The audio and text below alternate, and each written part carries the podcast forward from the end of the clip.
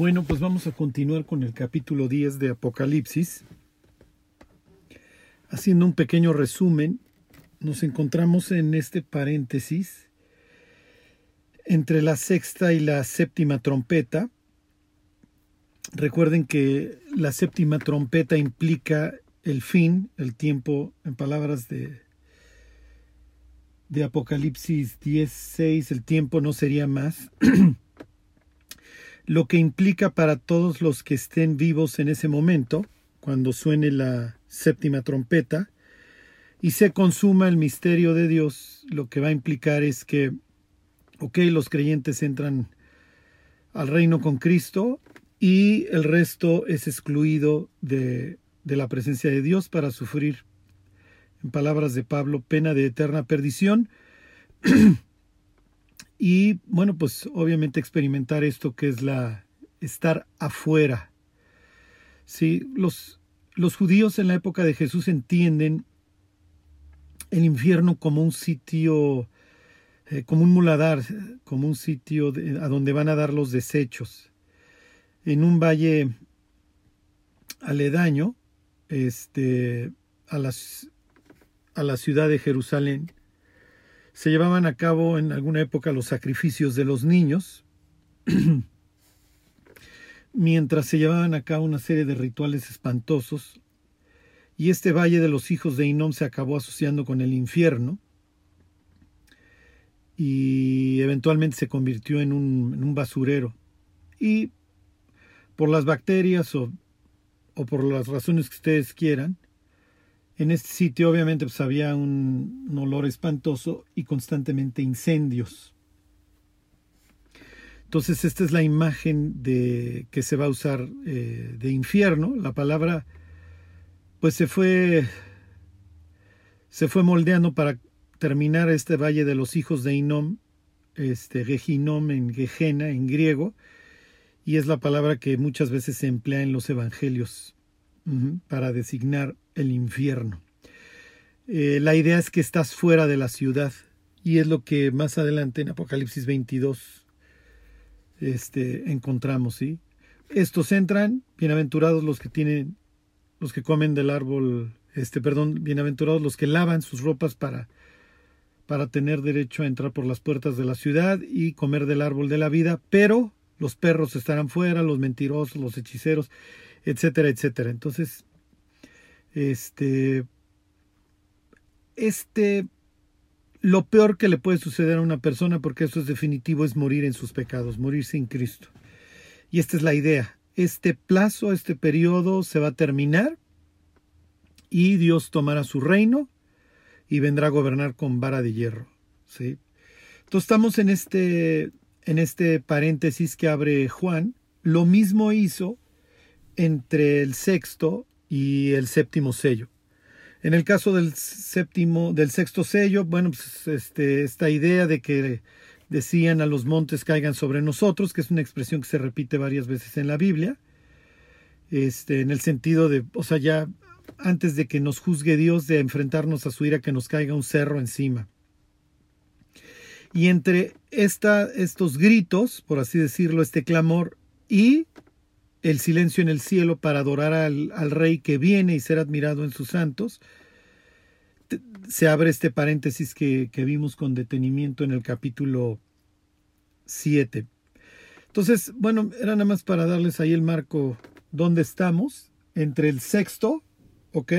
Todos estos, este, las quimeras estas y, el, y entre la sexta y la séptima trompeta. ¿De qué trata capítulo 10? ¿Se acuerdan? Finalmente, pues, ¿qué es la vida? Este lapso que Dios le otorga al ser humano para que se arrepienta. El hecho de permanecer excluido de la presencia de Dios es una decisión personal, es una decisión que el ser humano toma de forma libre y racional. Este, obviamente, en la mayoría de los casos motivado por su orgullo, digo, casi casi en el 100%, porque el ser humano tiene esta posibilidad de arrepentirse eh, y volverse a Dios. Eh, la cual es gratuita. Sí, o sea, no, para ir al cielo no, no, no se necesita hacer ningún, no hay que, no hay que ponerse nopales en las rodillas y andar por las calles. Este, no es necesario hacer un pago. Eh, honestamente, si le exigieran al ser humano ponerse nopales en las rodillas y traer ladrillos en los hombros, habría más gente en el cielo. Pero cuando al ser humano se le exige bajarse del ladrillo de su orgullo y arrepentirse, se le complica, se atraganta, nada más no puede. Es lo que con lo que termina, se acuerdan este el capítulo 9. No importa que le avienten al ser humano, quimeras, ángeles encarcelados, lo que sea. El ser humano tiene esta este placer por hacer lo malo y ser soberano sobre su propia vida, independientemente de que con ello sufra, no solo en esta vida, sino en la que venga, sino en la que sigue. Bueno, entonces ya, bueno, ya estábamos en versículo por versículo. Este, y se los voy a leer este capítulo 10, versículo 6, y de ahí nos volvemos a arrancar. El ángel, se los leo desde el 5, que bien pie sobre el mar y sobre la tierra, levantó su mano al cielo. ¿Se acuerdan que este ángel, y hoy quedé decirles la, la identidad del ángel, pero tiene todos los atributos o, o todas características o, o, adjetivos que se le aplican a Cristo.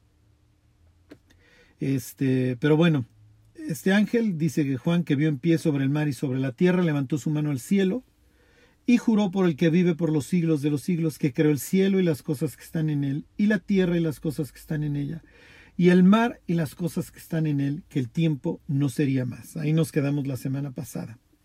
Ok, como les decía la última vez, no sería de ninguna manera la, la primera vez que, que, a Jesús se le llamara ángel, pues, así se le denomina muchísimas veces en el Antiguo Testamento, este. Eh, y obviamente, pues les leía yo capítulo 7 del, del libro de, de, Hechos, en donde Esteban se refiere al ángel de Jehová simplemente como el ángel. Este. Entonces, sí, lo más probable es que este, este personaje que que tiene este, esta autoridad, este dominio sobre, sobre la tierra y el mar, este, pues es Cristo. ¿Ok? Ahorita les sigo. Eh, y vamos a ver que hay algo que hace Dios en el Antiguo Testamento directamente. Eh, y lo vamos a ver aquí también eh, repetido aquí en capítulo 10 del, del libro de Apocalipsis. Pero bueno, es más bien esto breviario cultural, todas estas ideas de su rostro como, como el sol, eh, las piernas de bronce bruñido, el hecho obviamente de que este, esta idea de viajar sobre una nube, todos estos son rasgos que se le aplican a Dios este, constantemente en la Biblia. Bueno, se lo sigo leyendo, versículo 7. Dice, sino que en los días de la voz del séptimo ángel, cuando Él comience a tocar la trompeta, el misterio de Dios se consumará, como Él lo anunció a sus siervos, los profetas. Entonces esta idea ya de consumación, se termina la tribulación y Dios viene a gobernar. ¿Cuál es este misterio? Cuando, cuando lean en el Nuevo Testamento, este, he aquí os digo un misterio, dijera Pablo ahí en, si mal no recuerdo es 1 Corintios 15, 51, o dice Pablo en Efesios 3, a mí, soy el más pequeño de todos los santos, me fue dada esta gracia de revelar el misterio que estaba escondido, etcétera, etcétera, ¿no? Cuando se refiere a un misterio es que es algo que Dios tal vez había mantenido por la razón que él quisiera o encubierto, oculto, pero que ahora lo está revelando. ¿Ok? En este caso, eh, la idea no es tanto de que apenas lo esté revelando, sino que toda esta este concepto de que Dios viniera a gobernar, siendo el Dios de los gentiles y de los israelitas, ¿ok? Es lo que está a punto de arrancar, ¿ok? Ya, el misterio que Dios había dado a los profetas, todas estas promesas de restauración se van a cumplir. Es finalmente lo que queremos. Aquí, obviamente, con la séptima trompeta, desciende Dios y, es, y restaura el caos. ¿Ok? Y esto es típico en la escritura. ¿Ok? Tienes al principio de, nuestra, de esta historia, en Génesis 1.3, conceptos, bueno, desde Génesis 1.2, vacío, desorden, tinieblas, abismo.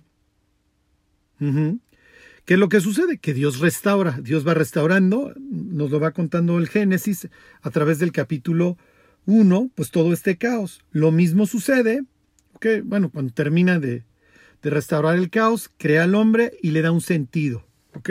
Gobierna sobre todas estas cosas, ¿sí? Fructifica y multiplícate. Por eso es que los seres humanos necesitamos constantemente estar dando frutos. Así fue diseñado el ser humano. Viene nuevamente la corrupción, viene el diluvio. ¿Y cuál es la orden a Noé? Fructifica y multiplícate. Finalmente vendrá nuevamente la tribulación, el caos. Viene Cristo e instaura su reino en la tierra. ¿Cuál va a ser la orden? Fructificad y multiplicaos. La tierra nuevamente estará poblada y con todo un proyecto por delante. ¿Ok? Les voy a leer qué es lo que hubiera estado en la mente de Juan cuando dice que el misterio de Dios se consumará, el cual había anunciado antes por medio de sus ángeles. Fíjense, les pongo varios ejemplos. Todos obviamente relacionados con la persona que se encarga de restaurar el caos, que es Cristo, que es el Mesías. Les leo Isaías 2.2. Acontecerá en lo postrero de los tiempos que será confirmado el monte de la casa de Jehová como cabeza de los montes. Esta es la autoridad máxima. Montes piensen también a veces reino. Entonces Dios vive en un monte, su monte va a ser el más alto, el monte de Sión, y desde ahí gobernará el mundo. Y dice, y será exaltado sobre los collados, y correrán a él todas las naciones. Es lo que Pablo luego se dedica a explicar en el capítulo 2 de la carta a los Efesios. Y desde el 1, en él también vosotros, habiendo oído la palabra de verdad del Evangelio de vuestra salvación, y habiendo creído en él, también ustedes fueron sellados, bla, bla, bla. Y más adelante, en carta a los Gálatas, ya no hay judío, ni griego, no hay esclavo, ni libre. ¿ok? Dios gobernará sobre sus este, sobre todo su pueblo, ya independientemente de si es gentil, israelita, lo que sea. Ok, correrán a él todas las naciones, todas estas profecías de que los gentiles estaban incluidos en el plan. Dice, y vendrán muchos pueblos y dirán, venid, subamos al monte de Jehová, a la casa del Dios de Jacob, y nos enseñará sus caminos, y caminaremos por sus sendas, porque de Sión saldrá la ley, y de Jerusalén la palabra de Jehová. ¿Ok? Este. Entonces, toda, esta idea de, del ascenso, acuérdense. ¿Quién subirá? ¿Quién va a habitar con el, con el fuego consumidor, toda esta idea de la persona que tiembla delante de la palabra de Dios, que lo ama, que tiene pureza de labios, etcétera, integridad. Dice versículo 4, y juzgará entre las naciones y reprenderá muchos pueblos, y volverán sus espadas en rejas de arado y sus lanzas en hoces. No alzarán espada nación contra nación, ni se adiestrarán más para la guerra. Obviamente lo que hoy está sucediendo en las grandes potencias es esto, que se están preparando se están preparando para la guerra y se dan bandazos para todos lados. Entonces los chinos un día son amigos de los americanos, luego ya no son sus amigos y ahora son amigos de los iraníes. Este, y luego los iraníes, todo el mundo musulmán son malos y ellos hay que cargarles todos los males del planeta y hay que irlos a invadir y a bombardear. Y luego los rusos dicen, sí, pero no te acerques tanto. y entonces ya tienen países, donde hay ciertas ciudades en donde tienen fuego constante entre, por así decirlo, Oriente y Occidente, como en ciudades ucranianas. ¿Ok? Cuando venga Cristo, Él traerá paz a las naciones. Es lo que hemos estado viendo en Zacarías 9. Eh, les pongo otro ejemplo. Dice, Jehová rugirá desde Sión, eso lo leímos la semana pasada, y dará su voz desde Jerusalén. ¿Ok? Acuérdense que Jesús regresa al monte de los olivos. Dice, y temblarán los cielos y la tierra, pero Jehová será la esperanza de su pueblo y la fortaleza de los hijos de Israel. Y conoceréis que yo soy Jehová vuestro Dios, que habito en Sión, mi santo monte, y Jerusalén será santa y extraños no pasarán más por ella. Que entonces aquí tienen estos conceptos de, de la restauración de la relación entre judíos y Cristo. Ya, ya me van a conocer. Por fin se les va a hacer conocer al Mesías. Digo, se tardaron dos mil años, pero finalmente van a conocer que Él es Jehová su Dios. Por eso todas estas profecías, y conoceréis que yo soy Jehová, y conoceréis que yo soy Jehová. Hoy esto no tiene lugar, esto no ha sucedido. Esto no ha sucedido y veremos los ojos, el cristal a través del cual Dios hoy mira lo que nosotros llamaríamos Tierra Santa. No es bonito, ¿eh? Ya lo veremos en el siguiente capítulo, en el 11. Y esta reconciliación entre Israel y Cristo, obviamente, obviamente no se ha dado, salvo gloriosas excepciones. ¿Ok? Pero a que se lleven de piquete de ombligo hoy los israelitas con el Mesías, al contrario. ¿Ok? Más bien es enseñar que este no es y con él ni se junten y sí dirán mucho Isaías 53 y lo que ustedes quieran, pero son malas interpretaciones. ¿Ok? Por eso la promesa futura de que van nos vamos a llevar y nos vamos a reencontrar y, y van a conocer que yo soy el Señor su Dios.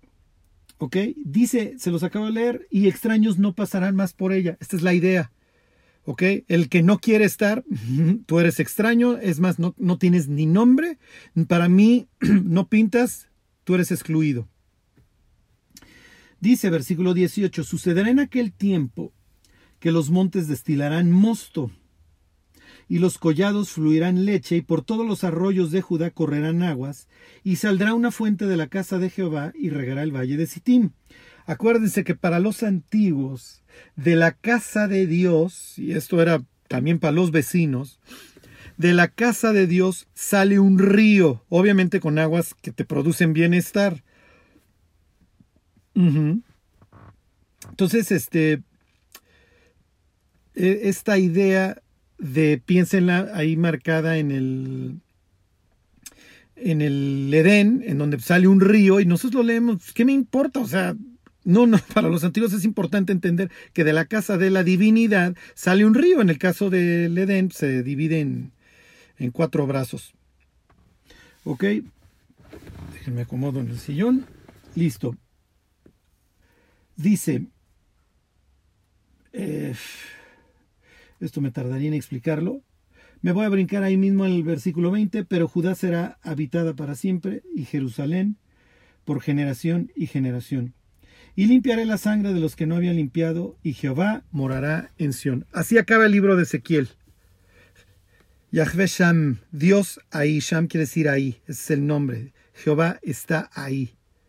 Dios va a habitar con el ser humano, ya lo iremos viendo más adelante en Apocalipsis. Les leo Amós 9, 13 al 15, todas estas futuras predicciones del reino de Cristo en la tierra.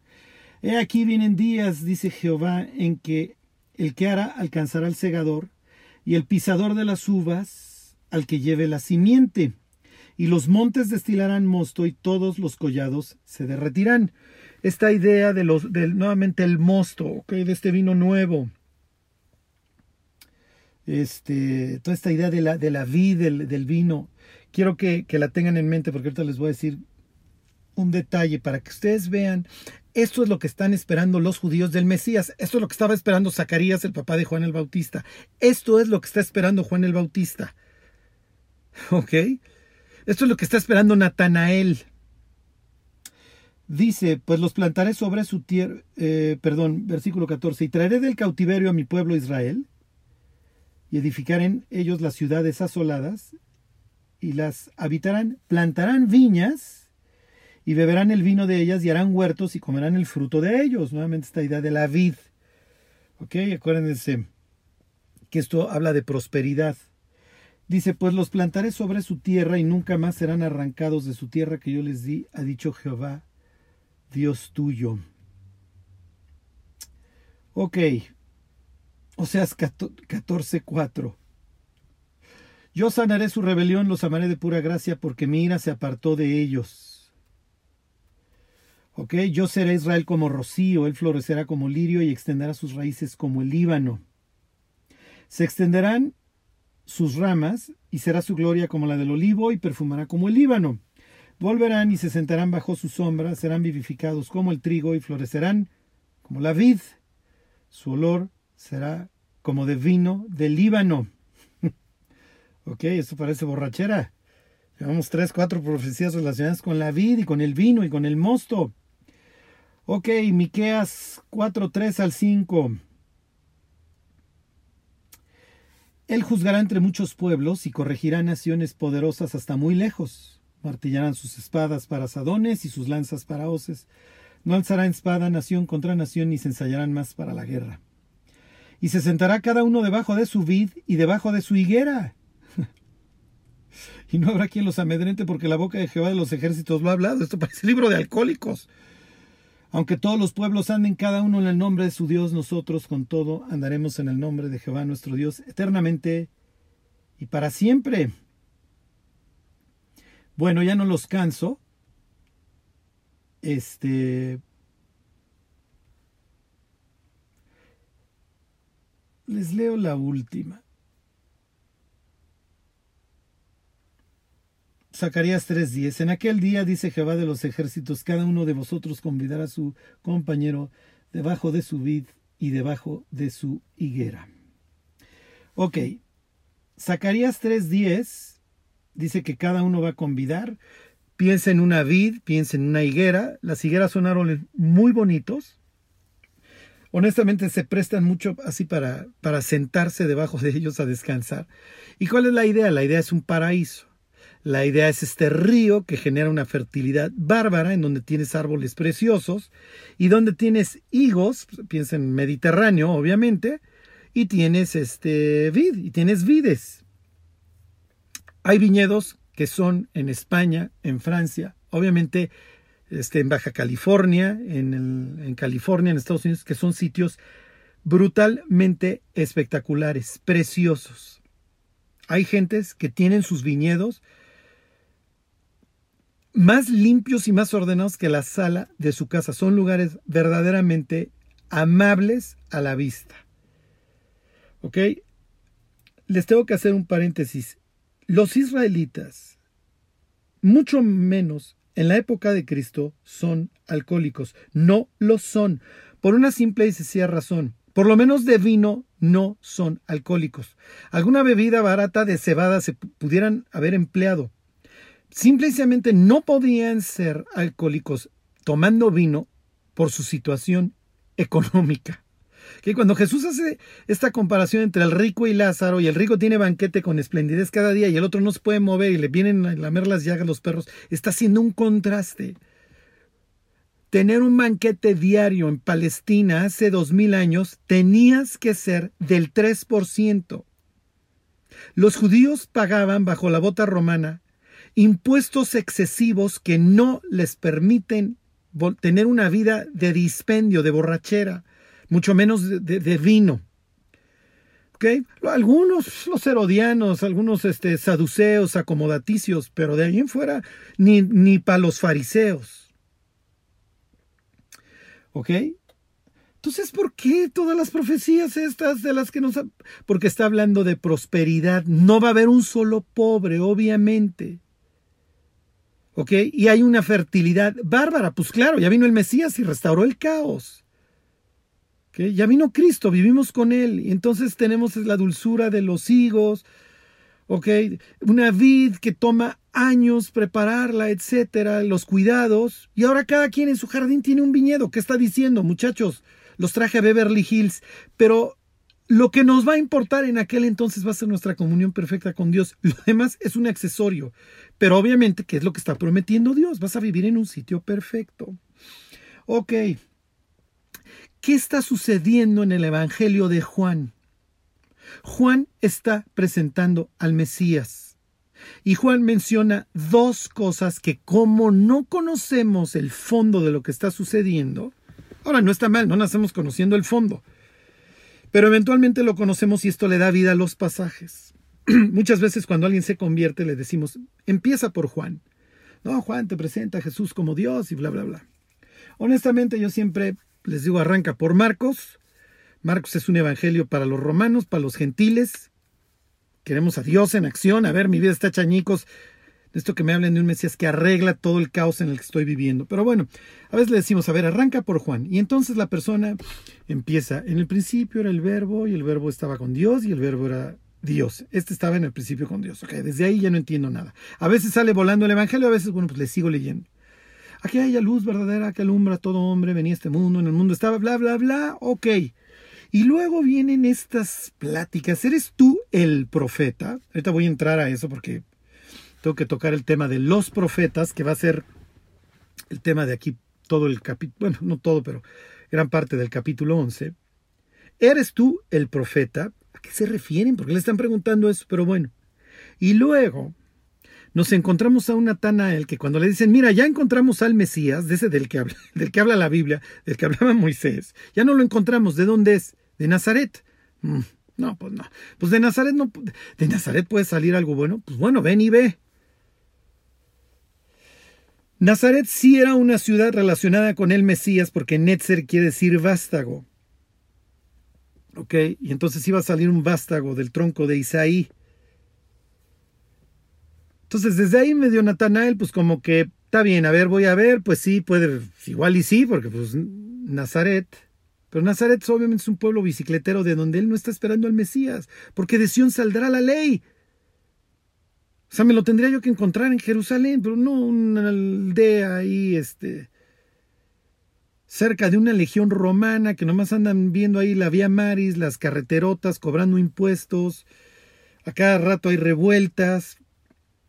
Y entonces, cuando Jesús se encuentra con Natanael, he aquí un verdadero israelita en el cual no hay engaño. ¿De dónde me conoces? Porque, pues sí, casi, casi sí. San Natanael en pocas palabras está diciendo que sí tiene pedigrí y le dice Jesús, te vi debajo de la higuera. Ok, y nosotros, pues ¿qué tiene que lo hayas visto debajo de la higuera? ¿Este es flojo o qué? Sucede que algunos se ponían debajo de una higuera, o inclusive estudiaban la Biblia, por ahí alguien decía eso, que muchos judíos con su esperanza mesiánica se ponían a leer la Biblia debajo de la higuera. ¿De dónde lo, por qué lo hacen? Porque cuando venga el Mesías, ajá, cuando venga el Mesías, cada uno va a estar debajo de su vid y debajo de su higuera. Por eso es que se encuentran a Natanael debajo de la higuera. Y Jesús le dice, eres un verdadero israelita, estás ejemplificando con tu vida que anhelas la llegada del Mesías. Entonces le dice, oh, entonces si tú eres, no, bájale, Natanael, vas a ver cosas mucho más grandes que estas. Y luego viene esta referencia a la historia de Jacob, vas a ver el cielo abierto y los ángeles que suben y bajan. Y luego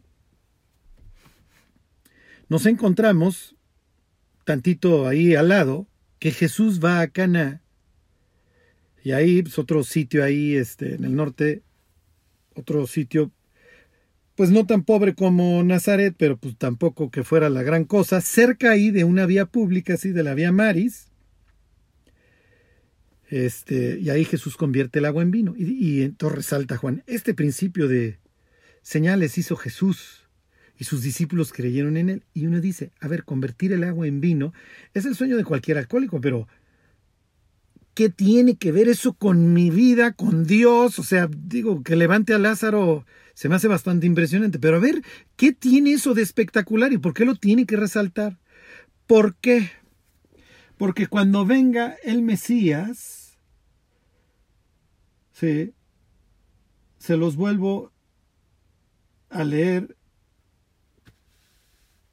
Dice, sucederá en aquel tiempo que los montes destilarán mosto, decía Joel. ¿Ok?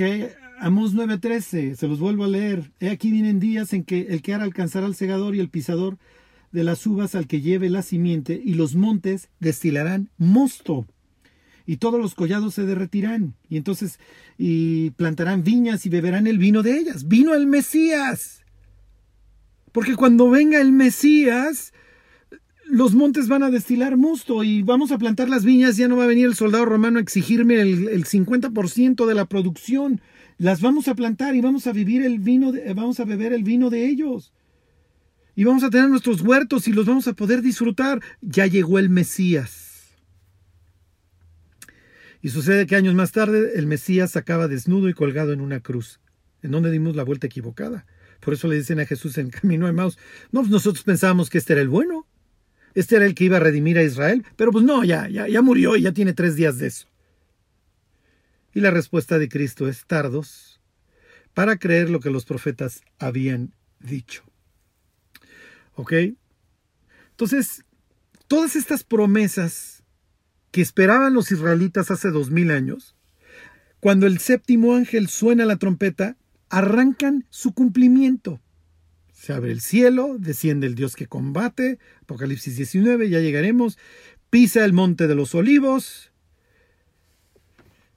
gana la guerra, se sienta en su trono y como Dios que es, de su trono salen aguas, sale un río. Ok. Obviamente no vamos a acabar hoy. Me regreso a Apocalipsis 10. Dice, se los vuelvo a leer. En los días de la voz del séptimo ángel, cuando él comience a tocar la trompeta, el misterio de Dios se consumará, como él lo anunció a sus siervos, los profetas. No me voy a detener mucho aquí en este tema, solamente aclararles que un profeta es tal cual un portavoz de Dios. ¿Sí? Es la boca de Dios. ¿Por qué hay profetas y por qué Dios no habla directamente? Por una simple razón, por, por un proceso que a Dios le fascina, no me pregunten por qué, de delegación. Cooperen, hagan, muévanse. Hay cosas que si nosotros no hacemos, Dios no va a hacer. Veremos que durante la tribulación se, hacen excepciones a esto. ¿eh? Pero bueno, pues Dios tenía sus profetas. La mayoría de las veces no les iba tan bien. Pero este tema lo trata de una forma espectacular y hasta cierto punto a veces grotesca el capítulo 11 de Apocalipsis. Entonces ahí voy a retomar este tema. ¿Ok? Entonces, había esta promesa, se las voy a leer, de Deuteronomio 18, es un pasaje muy famoso, este, en donde Dios le está diciendo, mira, voy a, no voy a romper jamás la comunicación contigo, te voy a estar hablando a través de, de profetas. Fíjense, profeta de en medio de tus hermanos, esto es Deuteronomio 18:15, como yo te levantará Jehová tu Dios, a él oiréis. ¿Ok? Si les suena esta expresión de a él oiréis, eso espero, ahorita se las explico. Dice, conforme a todo lo que pediste a Jehová tu Dios en Horeb el día de la asamblea, diciendo, no vuelva yo a oír la voz de Jehová, mi Dios, ni vea yo más este gran fuego para que no muera, y Jehová me dijo, han hablado bien en lo que han dicho, profeta les levantaré de en medio de sus hermanos, como tú, y pondré mis palabras en su boca, y él les hablará todo lo que yo le mandare. Mas a cualquiera que no oyere mis palabras que él hablaré en mi nombre, yo le pediré cuenta. Ajá. Entonces, aquí se habla en singular de el profeta. Entonces, los judíos habían desarrollado esta idea correcta y además Dios la secunda en los evangelios, de que el Mesías iba a ser una especie de Moisés o un segundo Moisés. Y así vemos muchas veces actuar a Jesús. Este, que iba a ser el profeta. Entonces tenemos muchos profetas, Elías, Daniel, propio David, etcétera, ¿ok? Que fungen como portavoces de Dios, pero vendría uno singular, el profeta. Por eso le preguntan a Juan el Bautista que quién es él y dentro de las preguntas que le hacen, ¿eres tú el Mesías? No, ¿eres tú el profeta? No, yo soy una voz que clama en el desierto, etcétera, etcétera. ¿Ok? La idea era que el profeta tuviera comunión con Dios, recibiera de parte de Dios el mensaje y lo trasladara tal cual con fidelidad al pueblo. No necesariamente se trataba de hablar del futuro y la mayoría de las veces no lo hacen. Piensen en el libro de Jeremías. El único futuro que predice es la destrucción. Pero es más bien un llamado al arrepentimiento. ¿Ok? Hay veces en donde sí, muchas cosas hacia adelante, piensen en Daniel, en Zacarías, el propio Isaías, pero muchas veces se trata de juicio. ¿Ok? Piensen en Elías. Les voy a poner el ejemplo más claro. y este lo vamos a ver también ahora que estamos viendo el libro de Zacarías. ¿Ok? Micaías. Micaías participa cuando Josafat y Acab están pensando en ir a la guerra, piden que venga un verdadero profeta. Y el único verdadero profeta que se encuentra en el norte de Israel, a la mano, por lo menos, que todavía no ha matado Jezabel, es Micaías. Y Micaías le dice a Acab que él estuvo en el consejo de Dios. Jeremías años más tarde se va a quejar de que los profetas ya no querían ir al consejo de Dios, no querían ir a la asamblea, por así decirlo, a recibir los mensajes y las instrucciones.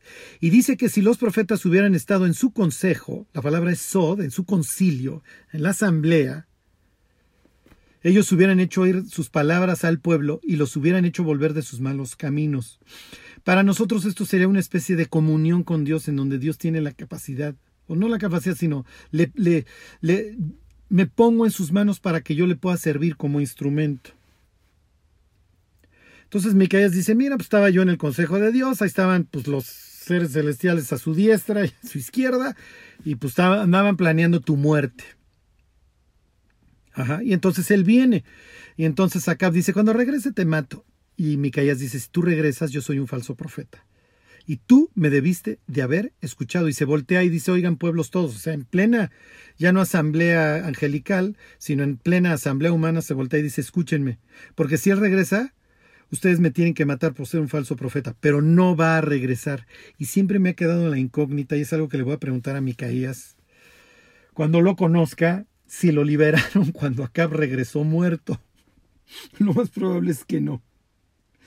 Bueno, ok, viene esta expresión, profeta de en medio de ti, de tus hermanos, como yo te levantará Jehová tu Dios, a él oiréis.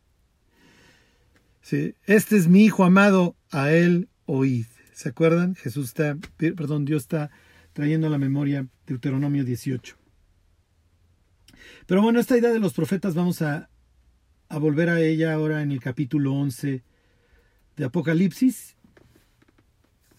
Ok, Vamos a, intentar terminar. No, no, esto no, no, se va a lograr, no se va a lograr. Bueno, dice la voz que oí del cielo, ¿se acuerdan que vino una voz del cielo que le dijo a Juan, lo que acaban de decir los truenos, ya ni lo anotes? Dice, habló otra vez conmigo y, y dijo, ve y toma el librito que está abierto en la mano del ángel que está en pie sobre el mar y sobre la tierra. Este ángel, que sí, lo más probable es que es Cristo, tiene un libro en la mano. No es la primera vez que Dios tal cual le va a dar un libro en la mano a uno de sus portavoces. En este caso va a ser a Juan. ¿Ok? Y, y, dice, y él me dijo, toma y cómelo y te amargará el vientre, pero en tu boca será dulce como la miel. Entonces tomé el librito de la mano del ángel y lo comí y era dulce en mi boca como la miel, pero cuando lo hube comido, amargó mi vientre. Bueno, la escena que estamos viendo no, no se le ocurrió así simplemente este, a, a Juan. Es prácticamente una, una copia de lo que sucedió ahí en el, en el río Quebar con, junto al río Quebar con Ezequiel. Y se los voy a leer. Les voy a leer a partir de Ezequiel 1.28. Dice, y sobre la expansión que había sobre sus cabezas, están los cuatro seres vivientes y sobre ellos hay una expansión. Esto es típico, ¿se acuerdan? Se veía la figura de un trono que parecía de, piedra de zafiro y sobre la figura del trono había uno había una semejanza que parecía de hombre sentado sobre él. Ahí está Dios, por eso semejanza de hombre, pues sí, nos hizo a su imagen y semejanza. Y dice, y di apariencia como de bronce refulgente. Lo mismo ya nos encontramos en Apocalipsis 10, en Apocalipsis 1, como apariencia de fuego dentro de ella en derredor. Desde el aspecto de sus lomos para arriba y desde sus lomos para abajo vi que parecía como fuego y que tenía resplandor alrededor, como parece el arco iris que está en las nubes el día que llueve. Así era el parecer del resplandor. Entonces tenemos esta idea del arco iris, lo mismo que en Apocalipsis 10. Ok, en el caso de esta aparición en el río Quebar, pues es obviamente el trono de Dios, ¿qué es lo que va a suceder? Se lo sigo leyendo en el libro de Ezequiel. Me dijo, Hijo de hombre, ponte sobre tus pies y hablaré contigo. Y luego que me habló, entró el Espíritu en mí y me afirmó sobre mis pies, y oí al que me hablaba. Y me dijo, lo mismo que sucede con Juan en Patmos, Hijo de hombre, yo te envío a los hijos de Israel, agentes rebeldes, que se rebelaron contra mí. Ellos y sus padres se han rebelado contra mí hasta este mismo día. Ok, esto quiero que lo tengan muy en mente. Ezequiel es enviado a los hijos de Israel. ¿Ok? Le continúa diciendo, yo pues te envío a los hijos de duro rostro y de empedernido corazón y les dirás, así ha dicho Jehová el Señor. Y luego les va a decir que no tenga miedo, etcétera, etcétera. Esto es muy importante. ¿Por qué? Porque a Juan le van a decir que es necesario que profetice a tribu, pueblo, lengua y nación. A Ezequiel le dicen que le profetice a su pueblo. Con esto quiero recordarles esta idea en el Apocalipsis de explosión. Ya no solamente se convierte el Nilo en sangre, ahora son todos los mares. Ya no llueve solamente sobre Egipto un granizo espantoso cual nunca ha habido, ahora es sobre todo el planeta. ¿Ok? Entonces, esta idea de explosión ya no va a liberar Dios solamente a su pueblo, ahora es de toda tribu, pueblo, lengua y nación que son los vencedores y que le sirven. ¿Ok? A Ezequiel se le ordena y se le va a dar un librito. A ver, aquí está tu libro y te diriges a tu pueblo. En el caso de Juan, aquí está tu libro y es necesario que profetices todavía al mundo. ¿Ok? Bueno. Eh, me brinco al versículo 2.8 en el libro de Ezequiel. Mas tú, hijo de hombre, oye lo que yo te hablo, no seas rebelde como la casa rebelde, abre tu boca y come lo que yo te doy. Y miré, y aquí una mano extendida hacia mí, y en ella había un rollo de libro. Entonces, está viendo el trono de Dios y de repente ve una mano que le da un libro. Y lo extendió delante de mí y estaba escrito por delante y por detrás, y había escritas en él endechas y lamentaciones y ayes. ¿Ok? En el caso que estamos leyendo de Juan, también le dan un libro. Obviamente, en el caso de Ezequiel sí nos especifica que lo que contiene el libro no es bonito. Lo que contiene en el caso de Juan es exactamente lo mismo. Es un juicio. Obviamente está durante la estamos hablando de la tribulación.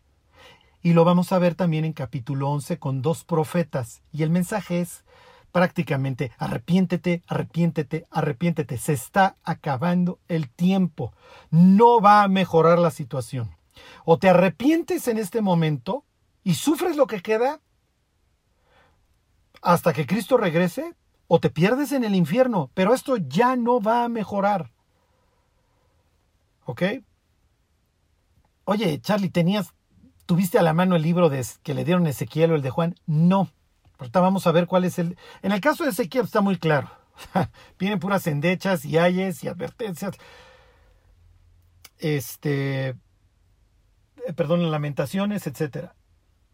En los dos casos, el libro que comen va a ser dulce en su boca, pero les va a amargar el vientre.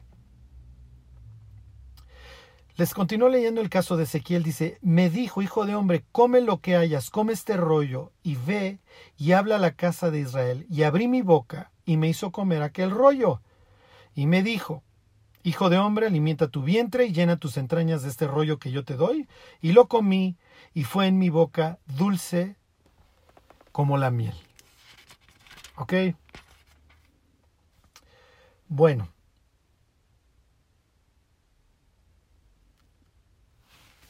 En el caso de Juan, Juan 10.10, 10, perdón, Apocalipsis 10.10, 10, dice, entonces tomó el librito de la mano del ángel y lo comí y era dulce en mi boca como la miel, pero cuando lo hube comido, amargó mi vientre. Es natural. Una vez que Juan, por así decirlo, espiritualmente digirió el contenido del libro, se le amargaron las entrañas. Es la historia, desgraciadamente, de los profetas y de todas las personas que han decidido servir a Dios y que conocen la Biblia. Miren, no es, y en esto quiero hacer muchísimo énfasis, No es casualidad la metáfora que emplea Dios de ten este libro y cómetelo. En el caso de Ezequiel y en el caso de Juan. ¿Qué es lo que hoy estamos encontrando desgraciadamente en el cristianismo? Los creyentes no tienen, y de esto va a tratar el capítulo 11, o sea, va a ser lo más importante que les voy a decir en el capítulo 11 de Apocalipsis.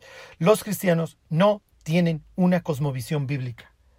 O sea, todavía creen que el mundo va a mejorar. O sea, todavía le apuestan al mundo, todavía lo disfrutan. El infierno, mm, bueno, sí, sí ha de haber uno, quién sabe. ¿Verdad absoluta? No, no, pues todo es debatible. Entonces, es así el llamado al profeta. Mira, si tú quieres ser mi portavoz, te vas a tener que comer el libro, te lo vas a tener que devorar. Lo vas a tener que meditar día y noche, lo vas a tener que conocer. Tienes que pasar tiempo con la Biblia. No hay otra forma. Miren, les leo el 10.11. Y él me dijo, es necesario que profetices otra vez sobre muchos pueblos, naciones, lenguas y reyes. Entonces casi, casi, Juan, ¿qué? ¿Me regreso ahorita que me liberen de pan? ¿Me regreso a Jerusalén? No, no, no. A donde puedas, Juan. Es el mundo. Que nunca, mis queridos cristianos, sea suficiente. Nunca puede ser suficiente. No hay suficiente. No existe en nuestra vida. No hay, ya me la sé, ya sé la Biblia, ya la leí diez veces. No. Cuando llegues a la 100, la 100 y luego la 200 y luego la 2000. No, es que ya memoricé varios, ya me sé Juan 3, 16. no. Bueno, pues vas por Juan 3, 17 y los que siguen. Nunca puede ser suficiente. No. Por eso yo les decía que el capítulo 10 es muy alentador porque Dios le da algo a Juan por qué vivir. O sea, se acaba de fletar la visión de la trompeta 5 y la 6, digo, como si las otras cuatro no hubieran sido suficientes o los sellos.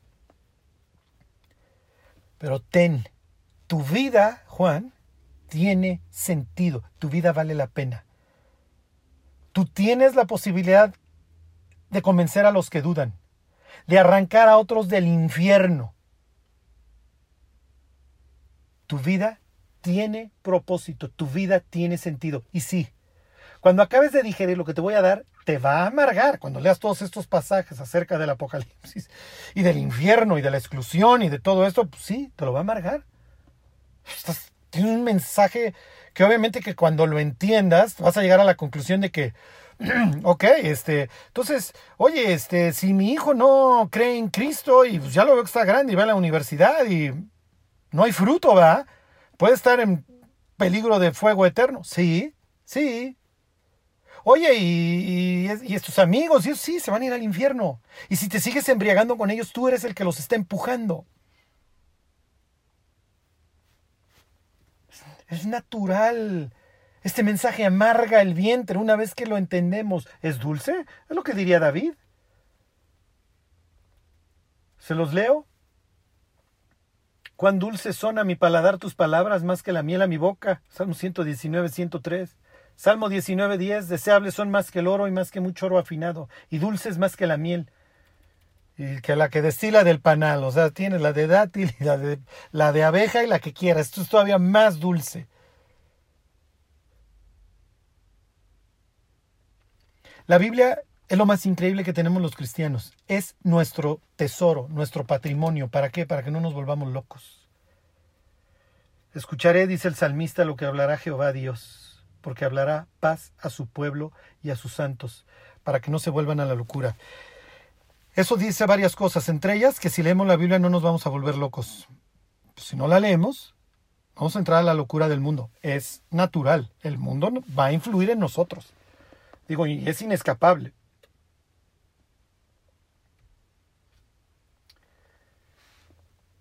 Fíjense en Jeremías. Me sedujiste, oh Jehová, y fui seducido. Más fuerte fuiste que yo y me venciste. Cada día he sido escarnecido. Cada cual se burla de mí. Pues entonces ya no le sigas, Jeremías. Porque cuantas veces hablo, doy voces, grito, violencia y destrucción, porque la palabra de Jehová me ha sido para afrenta y escarnio cada día. Ay, este loco de Jeremías que dice que la destrucción viene. Debe de estar loco, seguramente lo que sigue es lo mejor. Y dije, dice Jeremías, no me acordaré más de él ni hablaré más en su nombre. No obstante, había en mi corazón como un fuego ardiendo metido en mis huesos Traté de sufrirlo y no pude. Misma idea. Qué dulce leer a Jeremías la palabra de Dios y cuando la acababa de digerir y así le iba.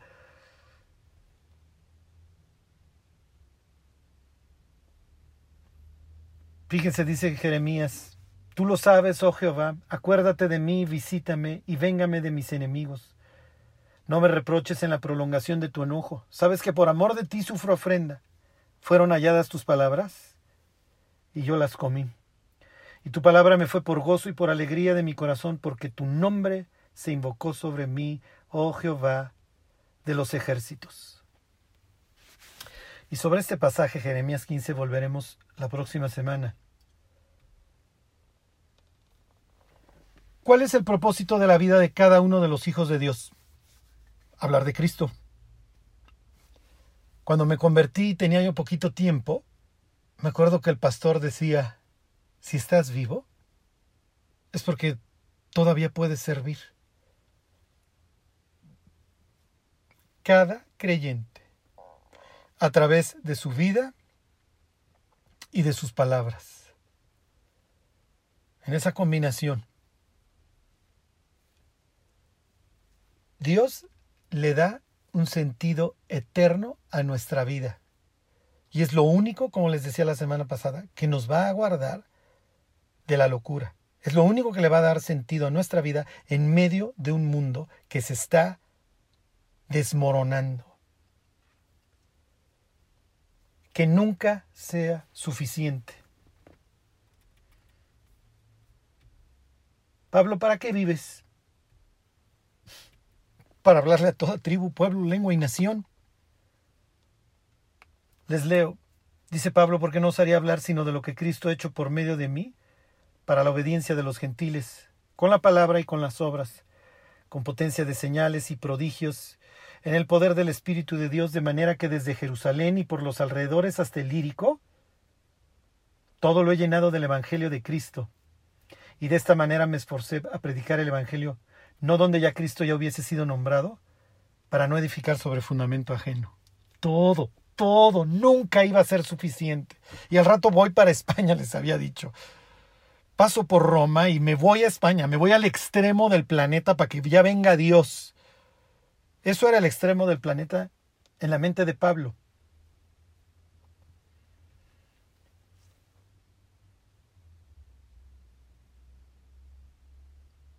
Fíjense esta joya. Mm. No. Ya la perdí. No es necesario que, que, se las busque. Si mal no recuerdo, está en Hechos 19, en donde dice que Pablo permanece dos años en Éfeso y todos en Asia escucharon del Evangelio. Estas siete iglesias que están en Asia, obviamente, nacieron de la predicación de Pablo. Incansable, la única forma de detenerlo era matándolo. Termino con estas palabras de Pablo. Te encarezco delante de Dios y del Señor Jesucristo que juzgará a los vivos y a los muertos en su manifestación y en su reino, que prediques la palabra que instes a tiempo y fuera de tiempo, redarguye, reprende, exhorta con toda paciencia y doctrina. A tiempo y fuera de tiempo. ¿Por qué? Porque como lo estamos viendo, el tiempo está cada día más cerca. Y ahí les va, por si lo quieren, en su tumba. He peleado la buena batalla, He acabado la carrera, he guardado la fe. Por lo demás, me está guardada la corona de justicia, la cual me dará el Señor juez justo en aquel día, y no solo a mí, sino también a todos los que aman su regreso. Entonces, ahí está, ahí está el reto, como Pablo, porque quiero que sepan cuán grande lucha sostengo por todos los que están en la Odisea y por todos los que nunca han visto mi rostro. O sea, toda esta idea de Pablo incansable, para quien nada jamás hubiera sido suficiente.